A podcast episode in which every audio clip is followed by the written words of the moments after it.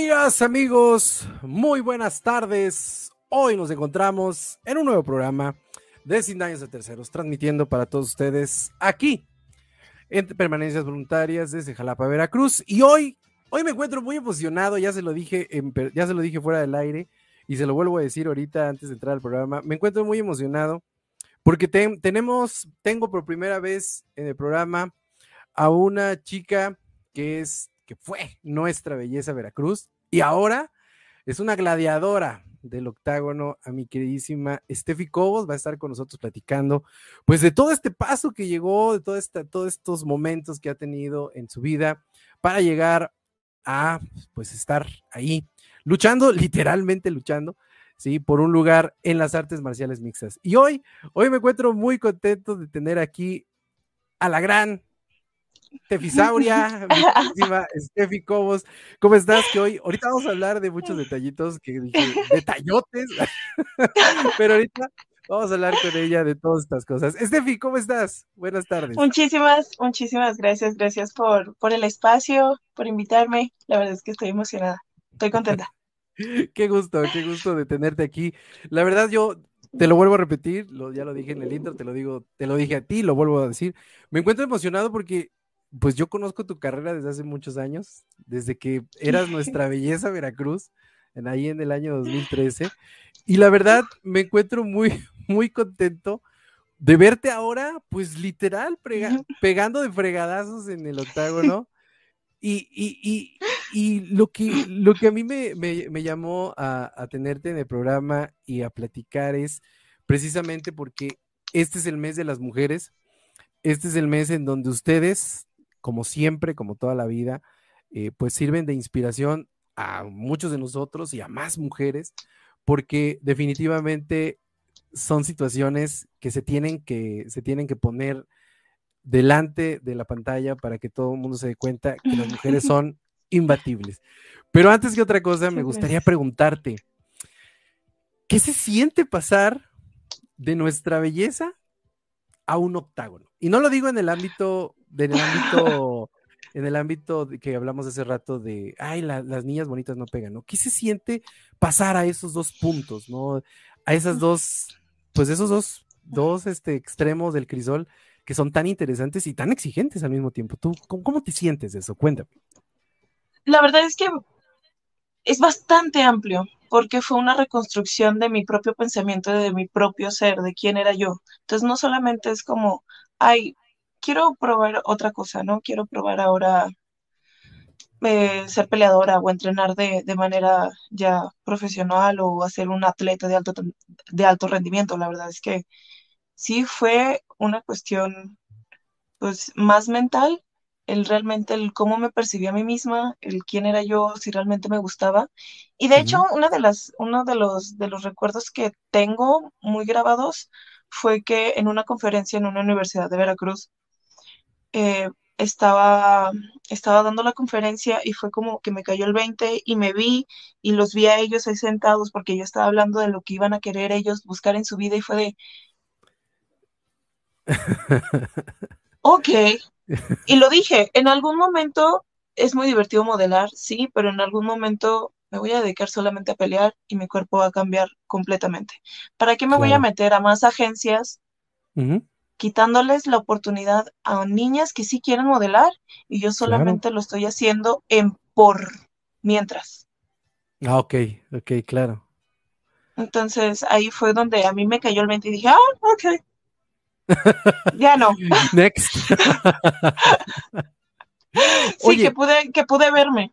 Claro, pero, pero e, e, esa, esa epifanía, ¿no? Como se les conoce ese, ese tipo de situaciones, eh, te vino, te vino en algún, en un momento en donde, en donde esa transformación tenía un objetivo, ¿no? O sea, tú, siempre, siempre, siempre viste así las peleas y dijiste, yo quiero pelear, yo tengo ganas de pelear, o fue algo que tú dijiste, esto me agrada, lo veo, me agrada, como que tengo ganas de probarlo. ¿Cómo, cómo, cómo te decidiste? Es que en realidad siempre fui una niña demasiado inquieta, estaba yo muy loca. Eh, me metía, es que sí, la verdad, la verdad. Este, Me, metía en problemas, eh, hacía yo muchas travesuras, yo no me podía quedar mucho tiempo quieta hasta la fecha. Em, entonces, como que el deporte una cosa me llevó a la otra, después encontré el deporte de contacto y dije, ay, esto me gusta. Esto es bueno. Entonces, una cosa me llevó a la otra, me cambié de academias, me cambié de ciudad y en, algún momento en mi primera pelea estaba al mismo tiempo eh, en un concurso que hubo en Poza Rica, fue al mismo tiempo. Entonces, fue mi pelea y después me dijeron, oye, ¿por qué no te metes a los concursos? No sé qué, porque me vieron cuando yo estaba dando promoción para esa pelea. Este, de hecho, fue el señor eh, de la opinión de allá, de Costa Rica. que, que me vio y me dijo. Sí, sí. No, no, no, Entonces, me invitaron y fue de, ah, ok, pues, y siempre he sido de, pues si voy a hacer algo, lo voy a hacer bien. Y a ver, ya hasta donde tope, vámonos. eh, entonces, derecha la flecha, ¿no? Sí, entonces ahí siempre me gustó el deporte, pero ya fui haciéndolo como, como al mismo tiempo. Entonces cuando ya empecé yo a modelar bien, ya no tuve la oportunidad como tanto de seguir entrenando porque ya había lesiones, que la cara, que no sé qué, bla, bla, bla. Pero siempre me gustó. Entonces, simplemente en algún momento en Veracruz, terminando una relación que estuvo como de dos años, dije, mmm, bueno, ya, Fue tu corte de cabello, ¿no? Vamos a llamarlo así. Sí, más, más o menos sí. Sí. Oye, pero, pero, pero es, bien. Perdón, eh, ¿me ibas a decir algo? No, no, no, dime, dime. No, no, es bien interesante lo que dices porque eh, e, esa parte de cerrar ciclos, ¿no? Llámese la ciudad, llámese lo que sea, ¿no? Eh, a veces uno tiene este tipo de situaciones y tú te decidiste por esto.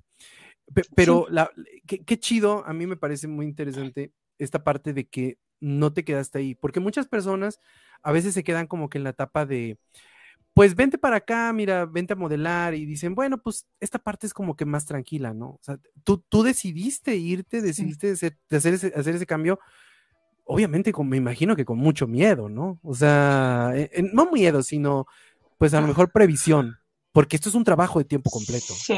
Las artes La verdad es que... de tiempo completo yo ya sabía más o menos a lo que le iba a tirar, pero no me imaginé tanto, la verdad. Porque venía yo de, muchos duelos. Entonces, entonces, pues, fue la pérdida de mi papá por cáncer. Entonces, también que me cambié de ciudad, después esa relación que terminó estando medio caótica, entonces también. Y entre el lapso que fallece mi papá, a mí me dan trabajo en una expo belleza aquí en Guadalajara. Entonces aquí tengo la, oportunidad de entrenar con los grasos, de conocer la academia. Y fue el papá de Alexa que me dijo, me invitó, oye, como que, como que tienes madera, como que ahí hay, ahí hay. y me preguntó, ahí, hay madera. Ahí, hay madera. ¿eh? Y, y me dijo, ¿has intentado hacerlo de manera profesional o entrenas de manera, pues, ya como atleta y yo, pues, no, la verdad es que no, nunca lo, no lo he pensado y, menos en Veracruz, que en aquel momento todavía estaba muy joven el deporte. Sí, sí, sí, sí. Y sigue estando como que en pañales, ¿no? Sí, o sea, no tanto ya, pero sí, sí, sí. Estoy todavía, estoy arrancando apenas. Entonces en aquel momento no había nada. Entonces dije, ok, lo voy a pensar. Me dijo él, si quieres hacerlo de manera ya profesional, las puertas del gimnasio están abiertas cuando quieras, vente. Entonces en ese, en ese inter, termino esa relación y me vengo para acá y dije, no quiero lo mismo. no, no puedo tampoco quedarme al cuidado de mi mamá y de mi hermano con la pérdida de mi papá. No puedo ser ese sostén tampoco. Porque en lugar de seguir creciendo, me voy a quedar ahí. Entonces, con toda la pena del mundo y con todo el dolor, les dije, ahí se me voy. Sí, claro. Y mi mamá sí también me dijo así de, oye, pero tú ya tienes una carrera, los medios te conocen, saben quién eres, conocen tu trabajo. ¿Qué vas a hacer? Pues lo voy a intentar. Me dice, bueno, luego regresas. ya pasaron seis años. No y no ha regresado. ya mejor que venga ella. Entonces ya, ya mejor viene ella. Sí, claro. he, ido como he ido como una vez al año y el último año que fui fue antes de pandemia y apenas ahorita, sí es cierto, hace menos de seis meses yo creo fui. Sí, claro. Pero ya tenía como dos años que no había ido, dos, tres años. Entonces, así.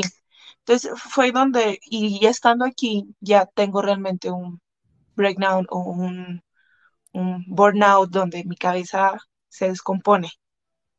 Y me toca reestructurar el, ¿realmente quiero esto? O sea, claro, porque no era como, no, es como, como, como verme bonita todo el tiempo y fotos y sí cuidando la dieta, pero al fin haciendo ejercicio solamente por salud, por diversión y así, hacerlo ya de manera ya profesional. Y, me imagino que, me imagino que, que, o sea, digo, todos tenemos, todos tenemos en algún momento algo que, nos apasiona y en ese momento, para llegar a ser nuestra belleza, también ustedes pasan por un proceso muy largo, ¿no? O sea, de, de, digo, no es comparativo, pero probablemente el proceso también es el mismo, ¿no? Estarte cuidando, estar este, siempre disponible, vamos a llamarlo así, ¿no? En el sentido de que hay que ir a hacer un evento acá, hay que ir a hacer un evento acá, hay que, y, es, un, es un desgaste físico, ¿no? Un desgaste emocional, en donde eh, hay, un, hay una escena, no sé si has visto la película de Marilyn Monroe, la, la que hizo ahorita Ana de Armas, en Netflix, en donde ella está ah. sufriendo y, tiene que sonreír, ¿no? Entonces e, es igual, ¿no? Es lo mismo, ¿no? Una situación en donde tienes que estar bonita, tienes que verte bonita a pesar de que te estás muriendo por dentro, ¿no? Ese proceso, o sea, muchas de ellas dicen, pues tan igual lo, lo sigo aguantando otro rato, ¿no? Para quedar ahí, digo, sin emeritar nada, ¿no? O sea, es, un proceso largo, ¿no? Y verte, como dices tú, ahí. Es, es, que la verdad es que yo era una niña, pues, muy insegura y, como siempre me hicieron como fuchi porque, pues, saltota. entonces era como, ay, tú, bicho raro. Entonces, y, y luego en Veracruz, porque debo decirlo que la señorita mide 1,80. Yo estoy impresionado de su tamaño y no porque no haya visto personas de 1,80, no, no, sino que yo pensé que era, lo estoy diciendo eh, fuera del aire, le dije, ¿qué mides? Como 1,70, ¿no? No. o sea, mides 1,80. 1,80 y en Veracruz, que somos todos así como que medio sotaquitos, pues está cabrón. Pues, toda la familia por parte de mi mamá me llega al hombro, así, bajitos. Así como Entonces, así como, bueno, tú, larguirucha, ves allá. Entonces, entonces como, entonces como si hubo como, como fricciones también en la escuela.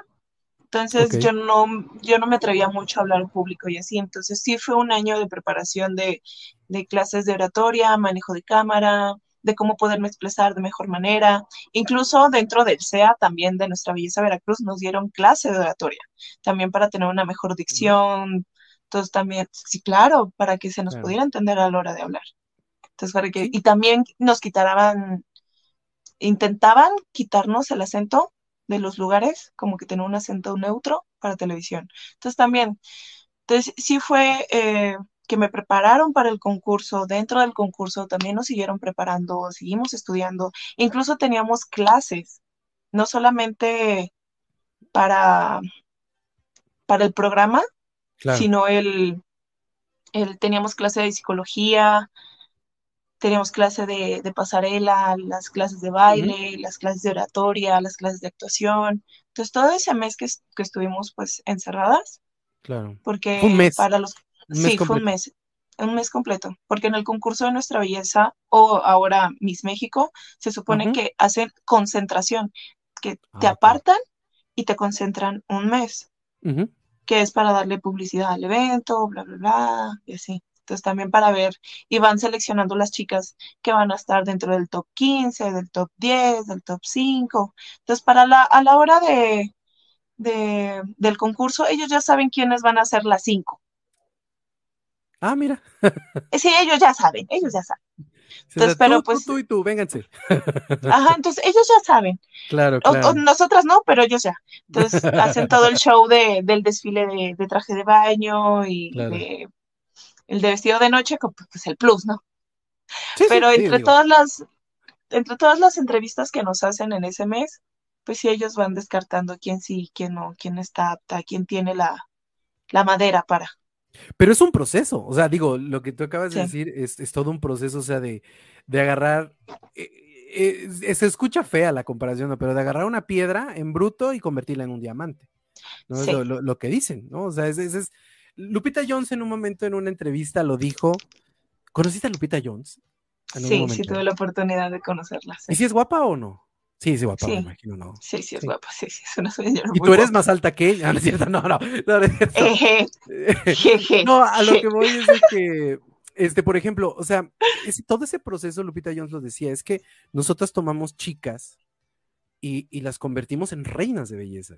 O sea, esa, es, Ujú. esa es la, esa es la realidad, ¿no? Pero todo ese proceso requiere Ujú. una disciplina, requiere una Sí. constancia, requiere un sacrificio. Y ahí en ese momento, cuando estabas en Guadalajara, te diste cuenta de que eh, comenzaba otra parte de tu sacrificio, ¿no? Me Sí. imagino que así te sentiste, ¿no? Sí, sí, sí, eh, fue como un... Ok, es que incluso, Ok. sí, lo he platicado varias veces, que en el concurso, durante el concurso, eh, me sentí yo demasiado presionada por las personas que en ese momento estaban siendo mis managers, mi, la gente que me manejaba, que tuve un colapso. ¿Tuviste colapsos nerviosos? Así, tuve un colapso, mi intestino dejó de funcionar y estuve como, como una hora vomitando sin parar, o sea, Santo mal. Cristo. Mal, mal. Tuve que, me tuvieron que poner eh, oxígeno como por otra hora porque yo no pude respirar, la tráquea se me quemó. Yo tengo un pavor hasta la fecha, yo no puedo tener arcadas. Me da miedo. Si no me da miedo, no quiero, no. Así, sí, no, no, o sea, no. Cuando siento sensación así es como, Respira, Estefanía, ajá, sí, todo está claro, bien, todo está bien. Sí, sí, sí. Este, y, y entonces ahí, ahí, después de eso dije, mm, tú, tú, tú y tú, Ujú, Claro. voy a hacer, voy a hacer las cosas a mi manera. Me vale gorro si me dicen que soy, que no sé qué, me vale gorro. Y empecé, cuando empezaste, por ejemplo, a ver las fotos del certamen, tú me ves siempre impecable, arregladita, Sí, sí, para fotografías, con todo, así. Pero después de eso, a mí, mira, Sí, no, claro. No, dije, mira, no me importa.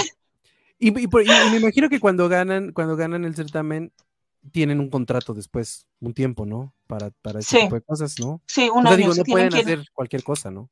Ah, es un año. Sí, no, tienen, sí es un año, tienen un contrato de un año y se tienen que ir a vivir a, eh, les dan departamento, Ah, muy bien. ¿A ti te les dan departamento? departamento, no, porque, o sea, no, la, a la que le dan es a la que gana de Miss México, Ah, muy bien, muy bien, perfecto. Ok. ajá, Ah, mira. sí, no, bien. bueno, fuera, yo, bueno, fuera, no, no, no, Oye, es, es- y, y cuando te ves, por ejemplo, o sea, pasa todo este tipo de cosas, digo, qué, interesante, a mí me parece, siempre me ha parecido muy interesante esta cuestión, porque también en estos concursos se, se- se chocan contra los estigmas de nuevo, ¿no? Que son anoréxicas, que son este, que son chicas banales, que son chicas que no son preparadas. Creo, tú tienes, tú tienes una carrera, ¿no? Creo, una carrera profesional. Sí, Sí. ¿no? Entonces, o sea, se, se- topan con esa, con esa, con ese estigma que, que la gente impone, que es muy estúpido, la verdad, pero porque no ven todos los sacrificios que hacen ustedes y toda la preparación. ¿Cómo superan eso? O sea, ¿cómo, cómo mentalmente, y ahorita más adelante voy a ligarlo con la pregunta que te voy a hacer, pero mentalmente debe ser muy complicado eso, ¿no? O sea, de pararte y ver ese tipo de, de aseveraciones, ¿no?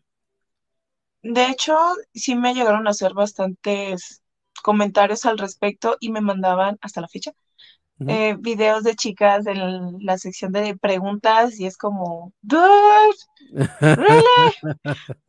Pero la verdad es que gracias al universo porque tuve la oportunidad de estar ahí, es que te encuentras de todo. De todo. Si hay chicas que tienen pensamientos muy banales, que están muy vacías, que sí desean ser como la esposa mantenida del hombre rico. Sí me tocó escuchar un comentario que yo decía. ¿What?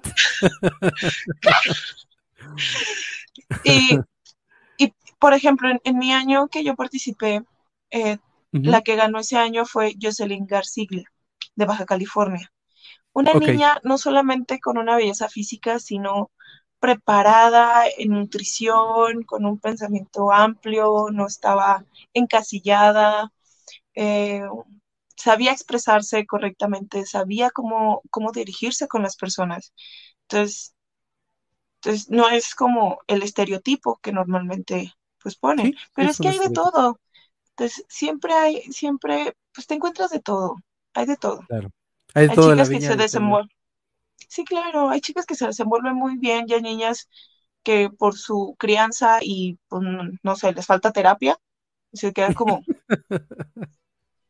Ay, no, hermana. Así, mira, agarra, súbete, a la, súbete ahí a la tarima y camina nada más y regresa. y ya. ya. Oye, y cuando llegaste, cuando llegas al punto en donde, a ese punto en donde dices, me tengo que regresar, digo yo, ¿qué, hago aquí en, Jalisco, sola, eh, experimentando algo que no sé, ¿no? Porque me imagino que empezaste desde cero, ¿no? ¿Tú, tú eres especialista en... Striking, a mí me gusta. Striking. Es, es contacto este, cuerpo a cuerpo, ¿no? boxeo y pateo, sí boxeo y pateo. O sea, tú empezaste de cero, me imagino. O sea, empezaste eh, aprendiendo a golpear. Me acuerdo muy bien un video que subiste de tu primera pelea, en donde este, tú, tú, tú, misma lo comentaste, ¿no? Me veo, me veo muy dura, me veo muy. Y, me acuerdo que tú misma lo, lo, pusiste ahí en el video. Pero, este, empezar desde cero en un, en un deporte en donde tú misma me lo contaste ahorita, te han fracturado, te has fracturado tú solita. Este, ¿cómo, cómo, cómo te sentiste? ¿Cómo, cómo, cómo seguiste avanzando? ¿Te subiste la primera vez? ¿Entrenaste? ¿Dijiste, eh, vamos a seguirle, vamos a, vamos a seguir avanzando? ¿Cómo, cómo fue ese proceso, Bati? Pues cuando yo empecé a entrenar tenía, pues siempre me gustó el deporte, lo conocí en mi primer contacto a los 13, dejé, después a los 17 y ya no lo dejé. Entonces ya era como subí baja, pero siempre regresaba y siempre estaba entrenando. Entonces, en el 2012, 13, 12, tengo mi primera pelea. Entonces, yo la veo ese video y digo que, oh, Dios mío, pegaba muy mal. Eh, y estaba yo fundidísima, estaba yo súper nerviosa y súper cansada. Claro. Pero eh, pero como seguir modelando y a la vez seguía yo entrenando, entonces también no lo dejé. Ya estando en Veracruz tuve más peleas, tuve mi primera pelea de box, que fue la primera vez que yo sentí un golpe súper duro en la sien y, me movió. Pero salimos empate en, esa pelea y, y, y, y seguí entrenando. Ya estando aquí, veo que mi nivel técnico era, nada. Nada al lado de esta gente que ya venía con años de experiencia y yo sí. y te sientes intimidada, me imagino. Sí, claro, y aparte todos súper fuertes acá, unos brazos súper duros, luchando y así. Y yo venía de ser modelo. ¿Ya te imaginas el palito que era? Claro. Al lado al lado de esta gente así toda fuerte, grande, y yo pues, toda flaca, así toda delgadita, y yo, y, y sí, ahí es donde tengo pues este quiebre de preguntarme a mí misma, ¿qué rayos estoy haciendo aquí? Claro. Entonces, yo abiertamente lo puedo decir, había muchos en aquel momento en el gimnasio, cuando yo recién llegué, no daban ni un peso de mí. Y uno de ellos, alcancé a escuchar que dijo él, ella nada más viene por fotos y se va a ir. Y no le echo la culpa, y no le echo la culpa, porque en todos estos años que Era ya el me estigma. quedé.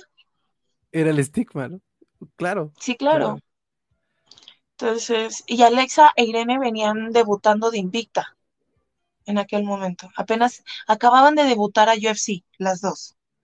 O sea, y, Alexa, que es una, que es una mujer que es, o sea, digo, la acabo de ver en la pelea y, digo, no, hombre, mira, yo peso, yo peso 90 kilos. Y digo, esa mujer me mete chingadas y me, ahí me tira. O sea, digo, fácilmente. No, no, no, esta mujer, o sea, está impresionante.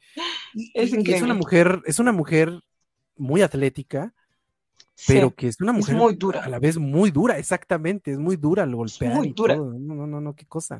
No, un pensamiento increíble. Claro, oye, y, por ejemplo, eh, cuando, cuando, ya te, cuando ya llegas ahí, estás entrenando, haces todo, todo esto, ¿no?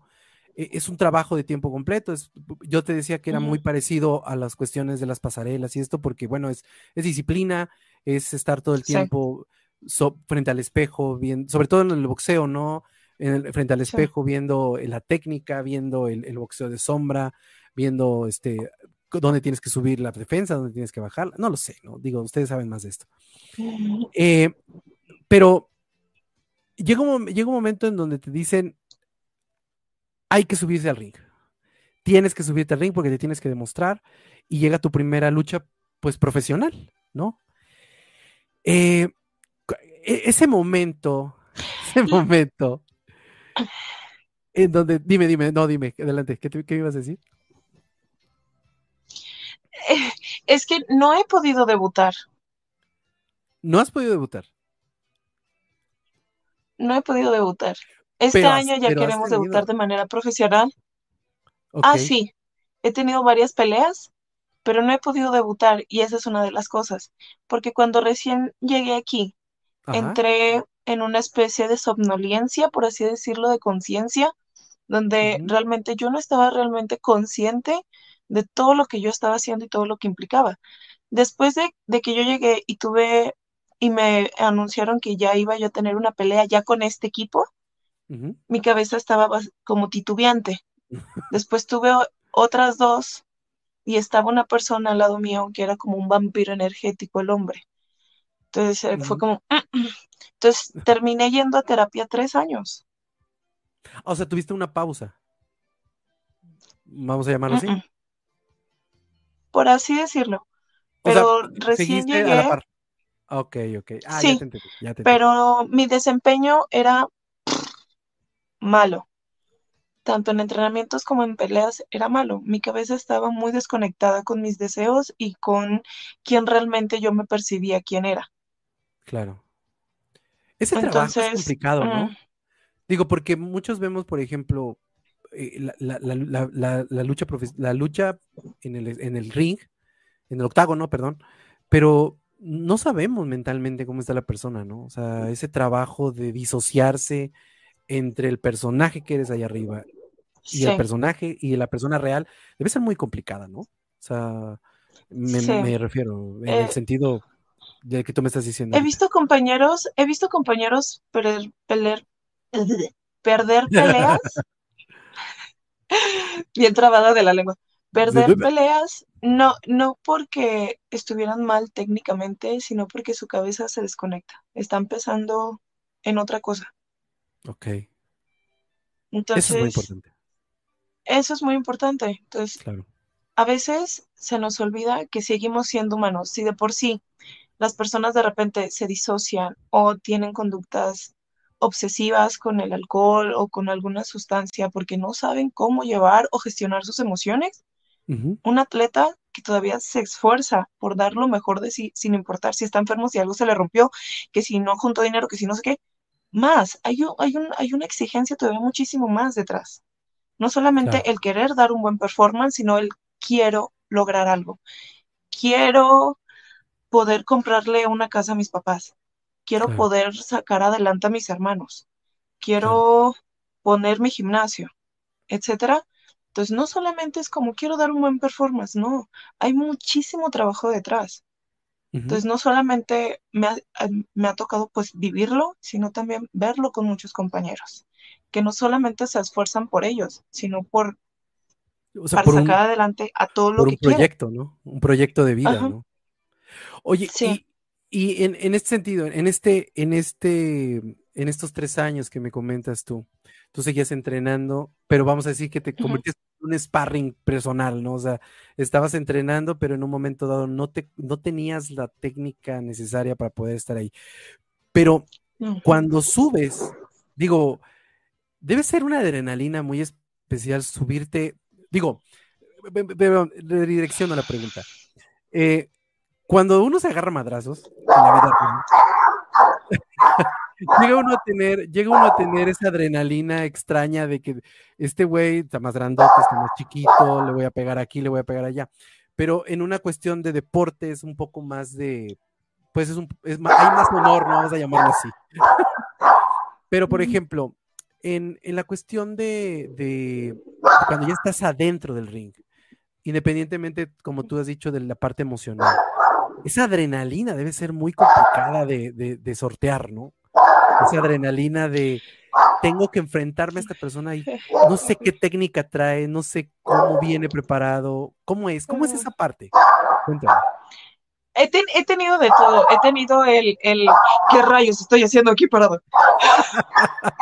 Le he pensado Sí, claro. que el ¿qué estoy, qué estoy haciendo con mi vida? ¿Por qué estoy aquí? ¿Qué estoy haciendo? Ya me quiero ir. Entonces me ha pasado de todo. Eh, Sí. y cuando ya empecé a trabajar bien con, con mi terapeuta, que ya empecé a estar más en terapia, el reconocerme y el reconocer con, con quienes yo entrenaba, también me ayudó a, a estar más tranquilas, a bajar mi nivel de, de estrés, Sí. mi nivel de ansiedad, ba- bajar. Perdón, es mi perrita, le gusta No, no te pelear preocupes.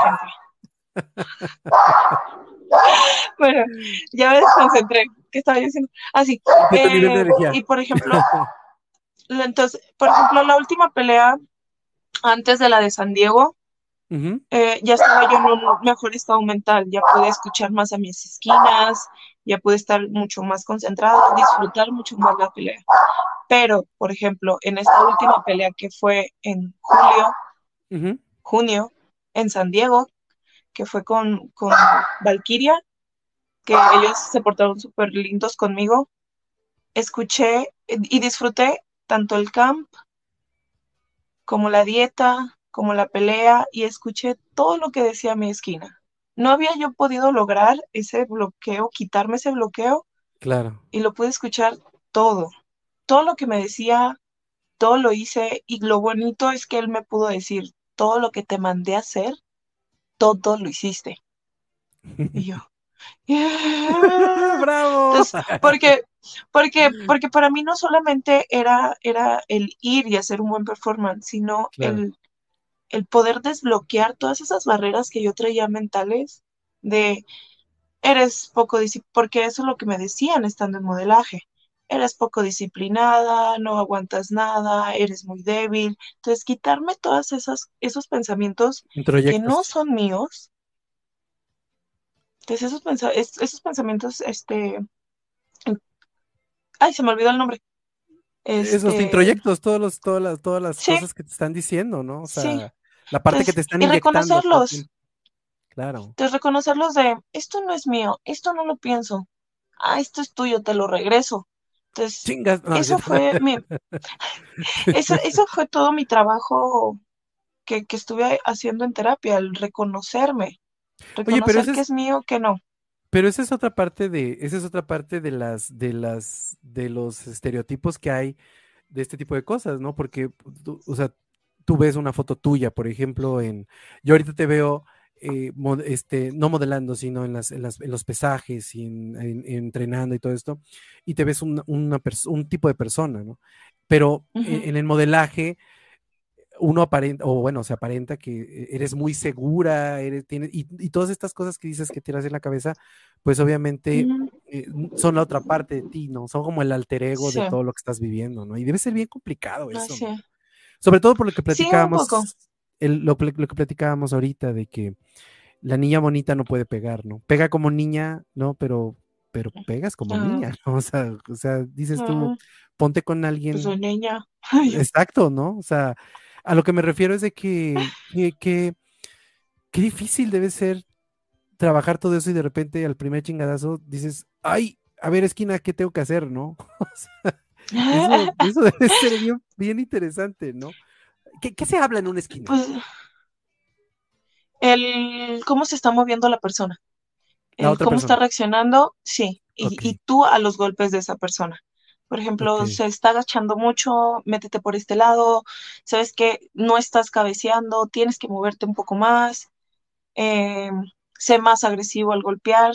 Entonces, ha, pasado de todo. Por ejemplo, en la pelea que tuve con Elizabeth en Rosarito, esa niña, el primer golpe que me mandó fue un, como un coscorronazo, un, como un volado, y me entró de este lado, me entró en la sien, me apagó el ojo.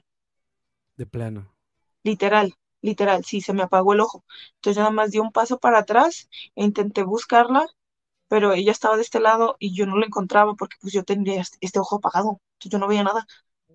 Entonces, intenté girar y ya la alcancé a ver y ya empecé como a, querer golpear.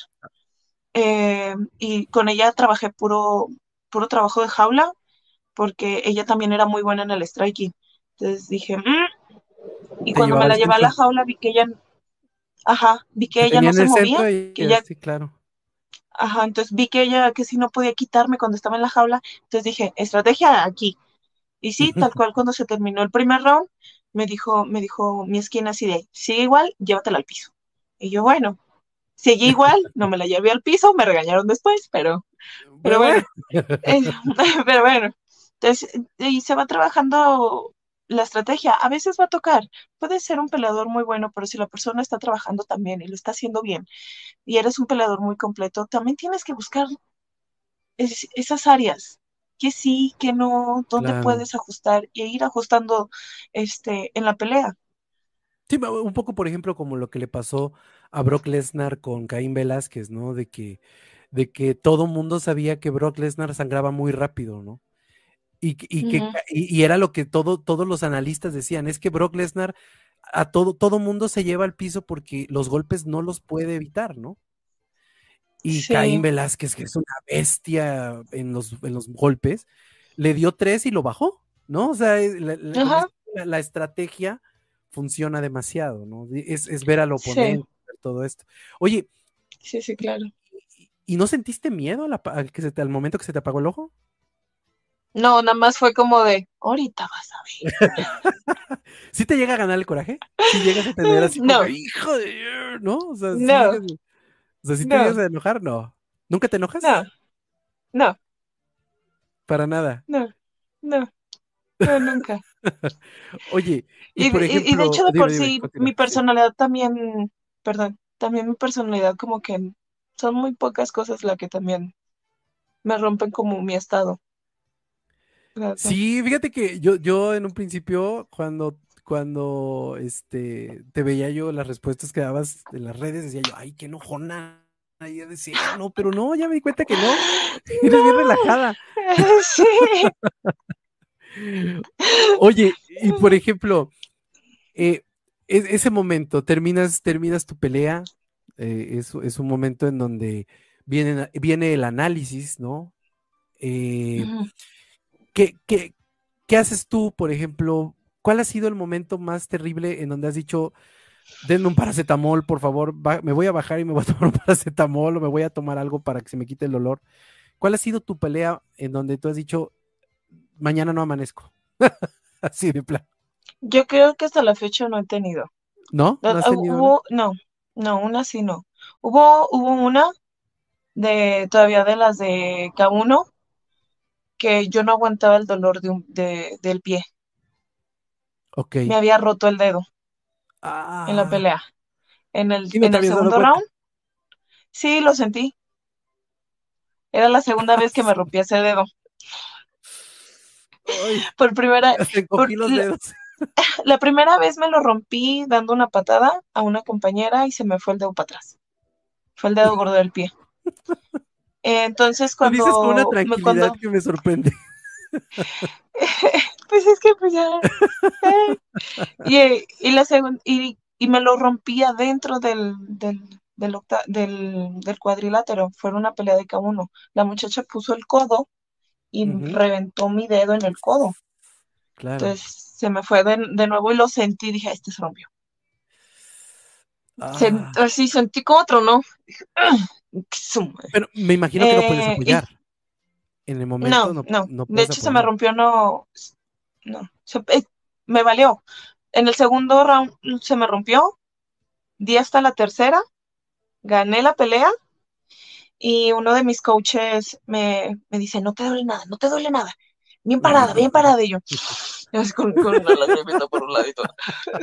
Me, ba- me bajé, me vi el pie y fue de, "Mm, o está torcido o está roto. Y al otro día lo vi, esa cosa era un tamal morado, verde. Dije, ah, Sí, estaba está roto. roto. Oye, pero, pero, Sí. por ejemplo, para, para entrenar, o sea, el tiempo de recuperación, por ejemplo, te, te- te lesionas, ¿no? En este caso fue un dedo, afortunadamente, ¿no? Pero ya hemos visto, por ejemplo, peleas en donde se fracturan el peroné, donde se fracturan la tibia, donde se fracturan. ¿Cómo, cómo es el tiempo de recuperación en eso? Digo, en el tiempo de entrenamiento, la forma en cómo te tienes que programar, no lo sé. Va, va a depender mucho de la clase de lesión, pero normalmente, si es alguna extremidad, vas a encontrar la manera de cómo entrenar. Ok, No, no, no te limita. Por ejemplo, si te rompes algún brazo, puedes trabajar con el, con el otro y con las piernas. Si te rompes algo de la pierna, tienes los dos brazos, una pierna. Es- de hecho, esta semana dos de dos alumnos me llegaron así de, oye, me troné el bíceps, oye, me lastimé el pie, vente a entrenar. ¿Pero cómo? No ¿Así? uses los brazos, usa un cabrestrillo, pateas. Siempre, ya cuando se te vuelve ya también el trabajo, ya no, es que lo ves como una excusa, ya no es como, ay, me lastimé, me voy a quedar una semana descansando. Sí, como que claro, claro. No, no es como, no puedes porque tus contrincantes Siguen avanzando. siguen entrenando. Exacto. Claro. Entonces es como, bueno, no puedo hacer esto, pero voy a hacer esto. Pero- Oye, E ir intentando. Alexa, Alexa Grasso acaba de ganar el- la primera mexicana en ganar UFC. El- eh, fue, una es. escena, digo, que no se conmueva con esa escena cuando ella gana y llora y, y- y abraza su cetro y todo. Es, es una escena impresionante. Impresionante. Yo, Sí. yo la sigo viendo y, y me sigo emocionando porque existe em, y, y tengo que llegar a esta pregunta. Son preguntas odiosas que a mí no me gustan a veces darlas, porque creo que son entrar en, un- entrar en tabús, pero ¿existe el machismo en las artes marciales mixtas en México? Sí, No, sí, esa es la realidad. Sí, es que sí. a lo que voy es de que, a lo que voy es de que vemos, por ejemplo, em, a mí me dio mucho coraje ver que el- la victoria de Alexa Grasso no fue nada en, aquí en los medios nacionales. O sea, solamente los que sabíamos y muy pocos así medios especializados, pero no se hablaba de eso, ¿no? Y cuando se habla de cosas más importantes de hombres, ¿no? Es, es, ¿sí existe el machismo dentro de las No. marciales mixtas? La verdad es que sí existe, pero también es como lo vas tomando, cómo lo vas agarrando. Por ejemplo, ah, mis compañeros entrenan conmigo. No es como, ay, eres niña. No. Mm-mm. Sí, claro. Esa clase de cosas o esa clase de conductas con nosotros no hay. Y conozco muchas academias que tampoco. Pero, por ejemplo, ah, con otras, con otras personas que, no sé, que para buscar peleas, cosas así, a veces es un, es un poco complicado. Ok, Me ha tocado que, por ejemplo, yo muevo a los amateurs del gimnasio y a veces me ha tocado mover a los peleadores pros y yo por ser mujer, mm, como que, ay, sí, luego. O sea, Entonces no sé si, sí, si lo claro. hacen así con porque soy mujer o porque no sé. No, Pero, sí, te entiendo, entiendo esa pero sí, parte, ¿no? pero sí también, pero sí también hay comentarios. Pero, o sea, no, no está tan, o sea, sí hay, pero yo no creo que esté tampoco como tan No te determinan. Ay, es que, sí, no, y aparte, aquí, pues México, pues México es una cultura, pues machista, quieras o no. Sí, sí, sí, de onda, eso es Entonces, cierto. que, que se esté, que se esté buscando más un, pues un arreglo, más derechos, que, pero, ¿sabes? Yo siento que sí es una cultura machista, pero creo que mm, es mala para ellos, porque los también los ponen en una etiqueta y eso es lo que, por lo mismo de que yo lo he vivido, está feo que nos pongan etiquetas. Por ejemplo, yo he escuchado que los hombres son, son como animales, solamente quieren comer, beber, sexo, ir al baño y ya. O sea, los ponen como si nada más fueran eso, cuando en realidad también son personas que sienten, que expresan, que quieren. Claro. Entonces, el, el machismo también les perjudica a ellos, porque en lugar de, de permitirles conocer realmente su verdadera capacidad, los etiquetan y los ponen en una, en una solamente de tú nada más provees y puedes expresar ira. Cuando la verdad es que no. No, no, la verdad. Sí, sí, somos medio complicados también. Pero, pero es, pero es cierto, ¿no? Lo que tú dices, son los estigmas, son los, son los, los, encuadres que tenemos, ¿no? Desafortunadamente. Sí, no. Yo Oye, conozco, pel- perdón, no, no, adelante, dime. ¿Tú conoces a quién, perdón? yo conozco muchos peleadores que tú los ves y dices macho alfa y así, y son un amor de persona con todos sus matices que eso implica. claro. Entonces, que parecen que son machistas y así, pero no lo son. Solamente porque los ven así como todos rudos o todos tatuados así, parecen chacales. Pero, pero, pero la verdad es que no. Son, son un amor de personas que, que se ponen a platicar bien contigo, que tienen unas ideas fuera de lo que normalmente tú pensarías que es un hombre peleador macho y ya. Oye, y por ejemplo, eh, ese tipo de arreglos, como dices tú, eh, sí, ha, sí ha- sí sí ha llegado alguien a decirte, oye, eh, pues mira, podemos llegar a cierto arreglo si tú haces esto. Podemos llegar a una cierta pelea. ¿Te ha pasado? ¿Te ha pasado que te acosen en ese sentido? ¿Nunca te ha pasado? nunca, no, Qué bueno, ¿no?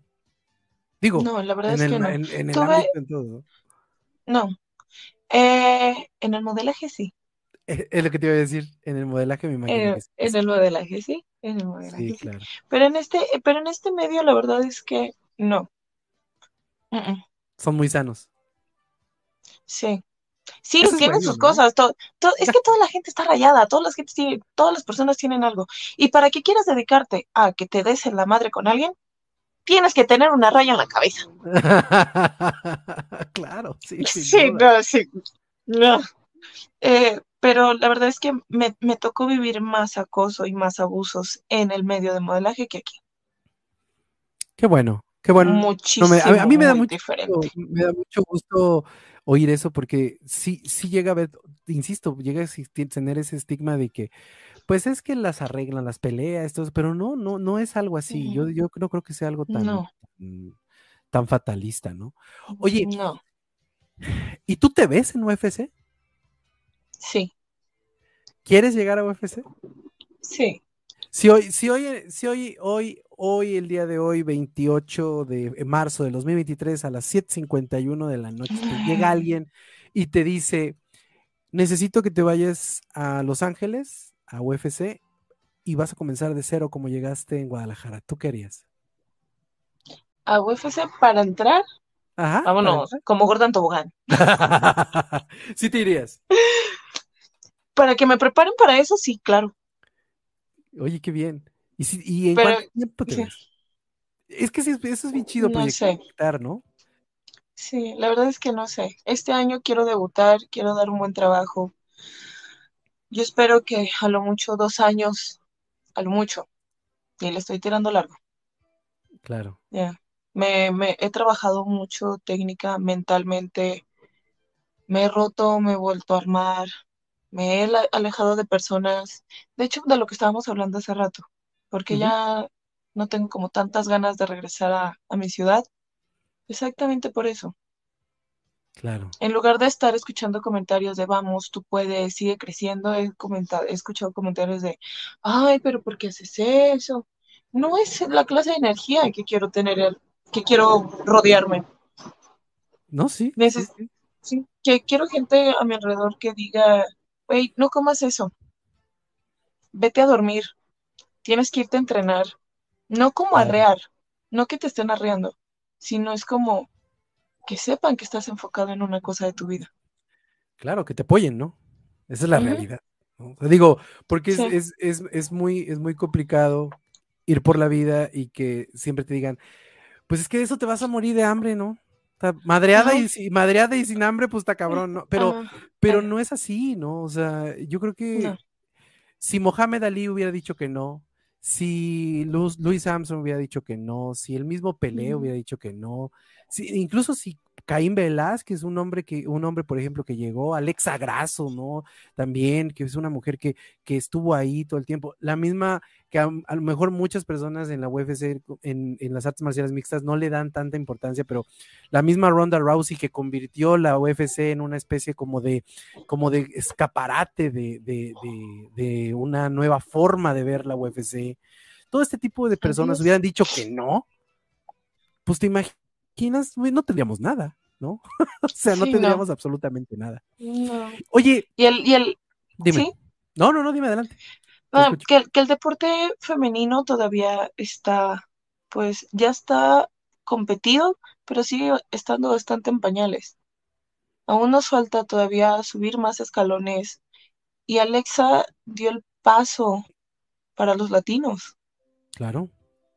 Bueno, las latinas, Que poco a poco se están porque metiendo ahí, ¿eh? sí, eso fue, porque, Bra- porque. Brandon, Brandon y Pantera también ya. Sí, bueno, pero ya esos ya, ya, ya tenían un ratote, ¿no? Pero Sí, es que lo aquí, es, sí, aquí el, el, el deporte femenino, Alexa dio así como en las latinas dar- darnos una esperanza de, pues sí se puede. aventó el gancho, literal. Con las buenas personas, con las buenas técnicas, con las buenas estrategias, claro que se puede. De hecho, también mi mamá me dijo, ¿por qué te vas a Guadalajara? Porque hasta allá, el universo, me dieron oportunidades de irme a Ciudad de México para estar en el elenco de Sabadazo, no lo acepté. Me dieron la oportunidad para irme a Milán a modelar, no lo acepté. Yo no sé por qué, sí acepté venirme a Guadalajara. No sé, por intuición, por loca, por soñadora, no sé, pero el, el estar aquí creo que es de las mejores decisiones que pude haber hecho. Mi Venirme para acá, verlo entrenar, mi abuelita decía el que es perico en donde quiera es verde. es. Esa es la, esa es la frase Sí, que siempre me decía mi abuela, ¿no? Porque siempre, siempre le platicabas algo y te decía, pues, ¿por qué te enojas, no? El que es perico donde sí, quiera es verde, ¿no? O sea, sí, no. y, y, y, y yo te lo puedo decir abiertamente, te digo, tú me comentabas, me preguntaste, ¿cuánto tiempo es el programa, no? Y yo te dije, 40 minutos y me imagino que abriste los ojos así como le haces ahorita cada que te sorprendes. Pero mira, ahorita, por ejemplo, ya, ya, ya, ya vamos a llegar al final del programa. Y la verdad, eh, Estefi, quiero, quiero decirte, y la verdad me, me lo digo al aire, lo, lo, puedo decir abiertamente al aire, lo puedo decir, lo puedo decir aquí. A mí me da mucho gusto tenerte aquí en el programa. Me emociona Gracias. porque tengo, y como te lo dije, tengo muchos, mucho tiempo de, de, de, de seguirte en redes. Eh, me da mucho gusto ver, me da mucho gusto ver esta evolución, eh, verte comprometida con tu, con tu trabajo creo yo que eh, Sin miedo a nada es el, es el, título de este programa porque pues precisamente me dio mucho gusto ver que estás hasta allá, sin miedo a nada y haciendo lo que te gusta, inspirando y sobre todo dándote, dándote el gusto de hacer lo que quieres y no lo que te imponen. Y eso es bien chido, ¿no? Sí. Yo te, te agradezco muchísimo, es que no sí. tienes idea cómo agradezco que estés aquí. Muchas, muchas gracias. No, gracias por el espacio, gracias por la oportunidad. No, hombre, no, hombre, esta es tu casa, desde hoy esta es tu casa y cuando quieras regresar, este es tu, este, esos son tus micrófonos.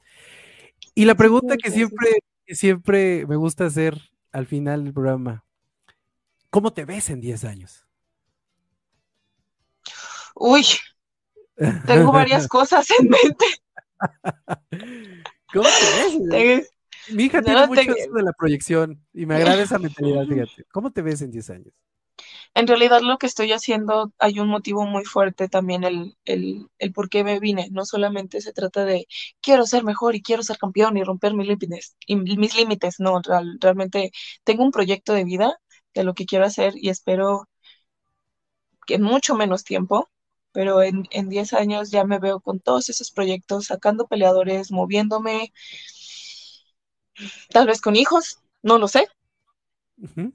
Y pues siendo campeón y hay varias cosas, hay varias cosas. Es que sí, es que las, las tengo guardaditas porque confío en el universo que se van a dar. Así es. Estoy trabajando duro para que eso suceda. No me estoy quedando con los brazos cruzados ni, ni el a ver qué pasa, a ver qué logro. No, estoy trabajando para, para que las cosas salgan y salgan bien. Me da mucho gusto oír eso. Me da mucho gusto. Me da mucho gusto y me emociona mucho escucharte porque quiere decir que traes, traes la flecha bien apuntada hacia donde quieres ir y yo creo que eso es lo más, más importante. Y ¿Qué es lo que viene ahorita en corto plazo? Hay pelea el 13 de mayo en Pisalia, California. No sé cómo se pronuncia. Pisalia. Pisalia. Bueno, en Visalia, California. Este, voy contra una chica que es zurda y pues va a ser, nunca he peleado en ese peso tan pesada. Siempre peleo entre 61 kilos, 63, 65 a lo mucho, esta vez va a ser de 68, así que posiblemente me vayan a ver fuertecita, grandecita. Pero hoy está bien, ¿no? Digo, insisto, para sí, 80 y 68 kilos está re bien. Pues a mí me gusta pelear más bajita de peso, pero también es una buena oportunidad también para calarme en los pesos grandes, así que claro. está bien. Estoy, estoy grandota, así que si quiero llegar, quiero llegar fuerte, quiero llegar grande, quiero va a ser un buen show. Y lo vas a lograr. Yo sé que lo vas a lograr. Me da, me da Muchas gracias. mucha, mucha esperanza porque cuando, cuando veo a, chicas como tú, este, siempre sirven para mí para una inspiración para mi hija, por ejemplo, que decirle, mira, si se puede. Hazlo, no, no, te, no tengas miedo, no tengas miedo a nada, ¿no? Hazlo, a ver qué sale, ¿no? Sí, pues, pues así me vine. Sí, claro, pues así me vine, me vine con una maleta, y un chingo de ganas. Qué bueno. Así, yo ahora estoy, o sea, ya he hecho mis cosas, así que, pues así, sin miedo a nada, tú fluye. Déjate ir. pues Steffi, no te me vayas ahorita, ahorita para que platiquemos un poquito fuera del aire, porque te quiero comentar ahí unas cosillas. Pero sí, claro. te, te agradezco mucho que estés aquí. Te agradezco mucho que estés en el programa. Insisto, no será la primera vez que estemos aquí te, quiero, te quiero comprometer a que vuelvas a, que regreses al programa para que sigamos hablando de tus proyectos, porque eso me parece bien importante. Y sobre todo, que sigas haciendo lo que te gusta. Muchísimas gracias. Gracias por el espacio y un saludo a todos. Ok, no te vayas, ahorita, ahorita te veo en cinco segundos. Sí, claro. Muy bien. y nos vemos el día de mañana en el programa sin nombre con mi querido Doug Livares.